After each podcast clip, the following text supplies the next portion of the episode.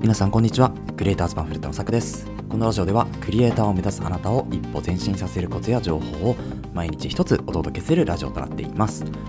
はい、えー、皆さんおはようございます、えー、いかがお過ごしでしょうか？えー、昨日ですね、あのインスタグラムにあのいつもねこうこのラジオをですね、まあ、あの Spotify を通じて、えー、ポッドキャストとしてね、インスタグラムのストーリーズの方に流しているんですけど、まあ、そこでですね、フォロワーさんから本当にあのありがたい、まあ、メッセージというかね、こういただきまして、なんかやっぱりこう発信する意義って、まあ、こういうところにあるんだなっていうところを、まあ、こう改めてね、感じたということがね、ありました。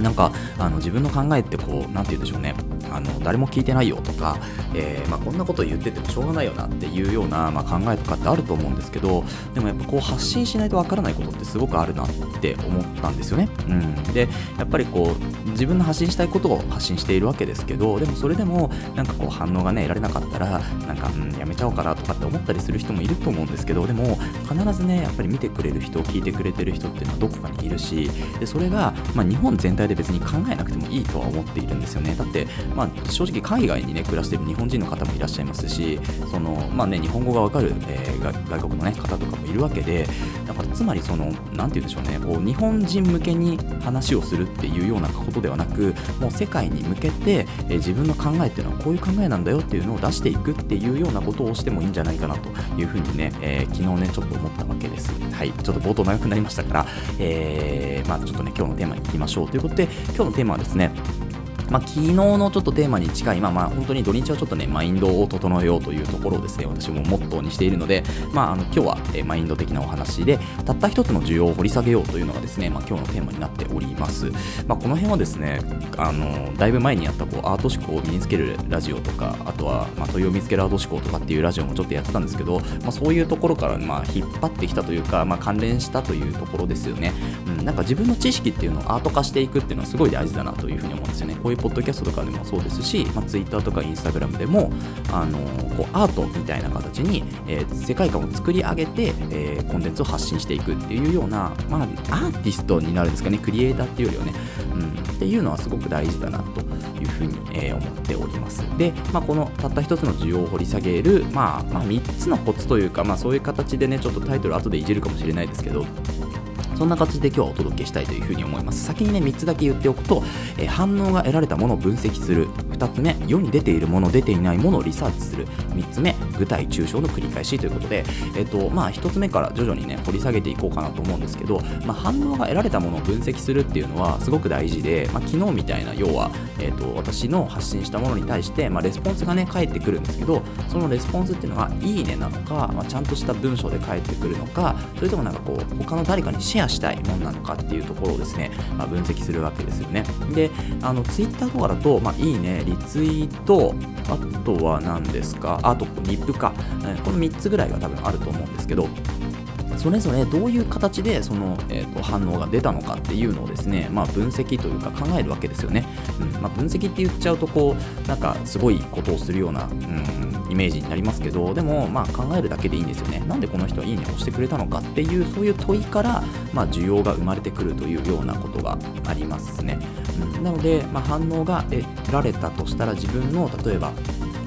これ多分インフルエンサーさんもやってることかもしれないんですけどあの、まあ、自分も最近ちょっとやり始めたんですけど例えばツイッターだとしたら少しねこう12行ぐらいのこうポンとねなんか投げかけみたいな言葉をですね打つんですよね。そこに対しての反応っていうのは例えばあったとしたらその投げかけた言葉の真意っていうのをさらに140字で掘るみたいなところですね、うん、でそこから140字で掘ってさらに反応が得られたらそれをブログ化するみたいな。でブログにまとめて書きましたっていうところで段階的にね発信をしていくっていうのはね少し小技だなというふうに思っでこれあのツイッターで多分ねえっ、とまあこういう理由でやってるかわからないですけどなんかその黒猫屋さんっていうまああのブロガーさんのね方のまあツイッターとかをちょっと見ていてあこういうのは結構使えるんじゃないかというふうに思ってですねまあ今こうお話ししているわけですけど、まあ、ツイッターとかは多分そういうような使い方ができますね。なのであの一回ジャブを打ってみてそのジャブに反応があった時点であこれは需要があるんだなっていうふうに思ってそこからですねそのジャブを140字化するみたいなところですね。でそこでさらに需要が生まれたらそれを長くブログ化の記事にしてブログとして、まあ、ノートでもいいんですけどお届けするっていうような形ですね。そうなんかこれが、まあ、リサーチというかマーケティングであって、まあ、そこからこう、あのー次のねステップにつないでいくわけですけどこの世に出ているもの出ていないものっていうのを、まあ、リサーチするっていうのはまさしくそれで世に出ているものと出ていないものの違い例えば、まあ、ジャブを打つにしてもそのツイッターで短い文章インスタグラムで、まあ、画像1枚とか画像10枚とかでもいいですけど、まあ、なんかそれに対しての反応っていうのがないものとあるものって必ずあると思うんですよ。あとは薄いものか濃いものかみたいなところですね。例えば、えっ、といいねがすごくいっぱいついているけどコメントが少ないとか逆にいいねは少ないけどコメントがめちゃめちゃついてるとかこの違いは何なのかっていうのを考えるんですよね。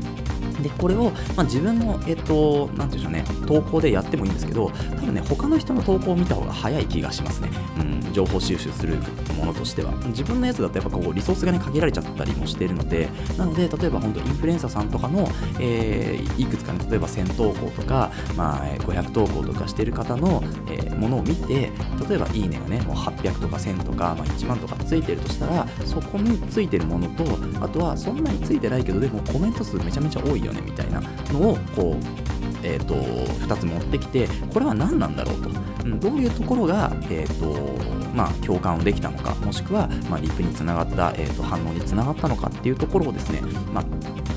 細かい点でまずは見ていくんですよね。例えばこういうキーワードが良かったのかなとかこういう文章表現が良かったのかなとか、うん、あとはなんかこの、えー、いい区切りみたいななんてなんていうんですかねこうスパッと区切ってるような形が良かったのかなとかあとは全体的に文章が読みやすかったのかなとかっていうところですよね、うん、でそういうところから、まあえーと、具体的なところ、まあ、要は点みたいなところから抽象化線とか面ですよね、うん、っていうところの、まあ、繰り返しを少ししていく。それが最後の具体と抽象の繰り返しっていうところになるんですけど、まあ、これをですねやっていくと、ま、需要がどんどん掘り下げられていくわけですよね。つまりどんどんコアな人に刺さるようになってくると。でそのコアな人を見つけるためのこうなんて言うんでしょうね。あの作業っていうのが、ま、マーケティングだったりリサーチだったりするわけですよね。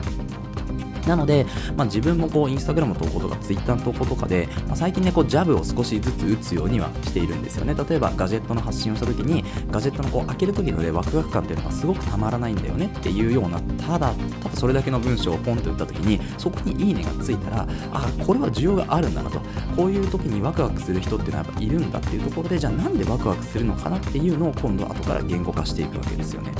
でそこに反応がついた時ですよ。ね、えー、ついた時にあやっぱりこういう文章っていうのは得られるんだと。あの反応が得られるんだっていうところが分かったらそれをさらに、えー、じゃあなんでその開ける時にワクワク感ってあるんだろうねっていうところをもっともっと詳しく細かくブログとかあとはノートとかで自分の文章表現として、えー、表現していくっていうところのステップをたどっていくと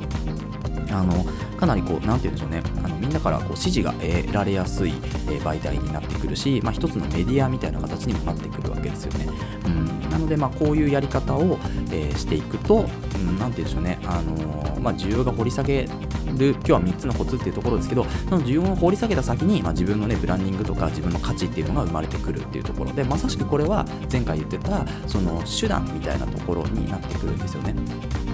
ここに目的はないんですよね、うん、ただ単に掘り下げたという手段があるだけっていうところですよね、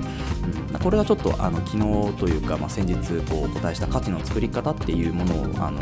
話したんですけどそこに対する答えにはちょっとなったかなというふうに思います。で、まあ、その具体と抽象の話をですねあのこうもっと詳しくというか例をちょっと例えて一つだけ言ってね今日終わりにしようかなと思うんですけどあの例えばラーメンが嫌いな人っていうのと、まあ、丼物が嫌いな人っていうのがいたとしますよね。でこれあの一見聞くと、まあ、ラーメンが嫌い丼物が嫌いっていうところで、まあ、嫌いな共通点っていうのはあるんだけど、まあ、ラーメンと丼物ってそもそも何が違うのっていうところじゃないですか、から別々のもの嫌いは一緒だけど嫌いなものがあるっていうそういう抽象的な概念では一緒だけど、まあ、ラーメンと丼物っていう別々のものですよね、うん、なんですけどこれ話を聞いて掘り下げていくとですね例えばラーメンが嫌いな人なんで嫌いかって言ったら食べているうちに飽きてくると、うん、なんか結局全部スープの味になっちゃって、えー、まあそこに浸されてるチャーシューとかあとはなんかその野菜ナッパ系とかも全部そのスープの味ラーメンのね味になってしまうっていうところでだんだんこう飽きてくるしなんてなんて言ってたかな。その時はねえっと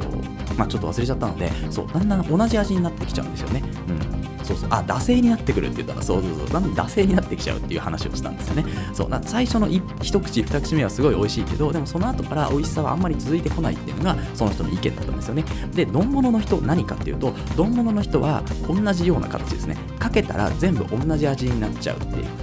うん。だから白いご飯を食べたいし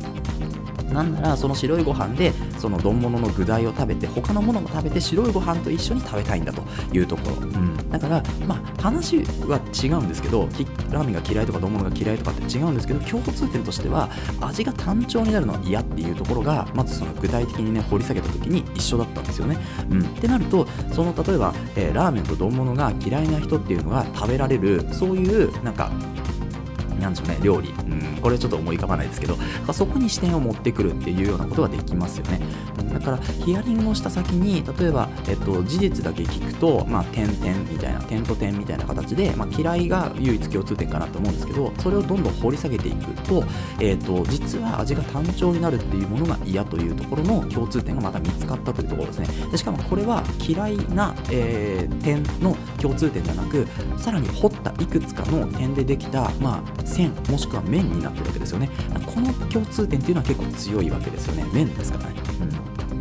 なので、まあ、一見すると異なるものっていうのも、まあ、掘り下げていったりですね、ヒアリングしたり、あとは、なんでしょうね、こう、まあ、自分で考える、その具体と抽象の繰り返しをして考えていくと、まあ、共通点っていうのは、ね、他にも存在してくる。しかもさらに、そこに、えー、そこから見出した共通点っていうのは、かなりコアなね、共通点になるので、まあ、あの、なんていうんでしょう、こう、ざっくりした抽象的な概念で、えー、考えたものよりも、もっと深いものがね、出来上がるというところで、で、コンテンツクリエイターに関しては、やっぱりその具体と抽象っていうのを、えー、行き来して、需要を探ってしていくっていうのがすごく必要だし、まあ、それがマーケティングになるんですよね、自分のね。なので、まあ、今日はですね、その、えー、需要っていうのを掘り下げる3つのコツっていうのと、まあ、その需要を掘り下げてどうなるかっていうところは、ちょっと今日お話できませんでしたけど、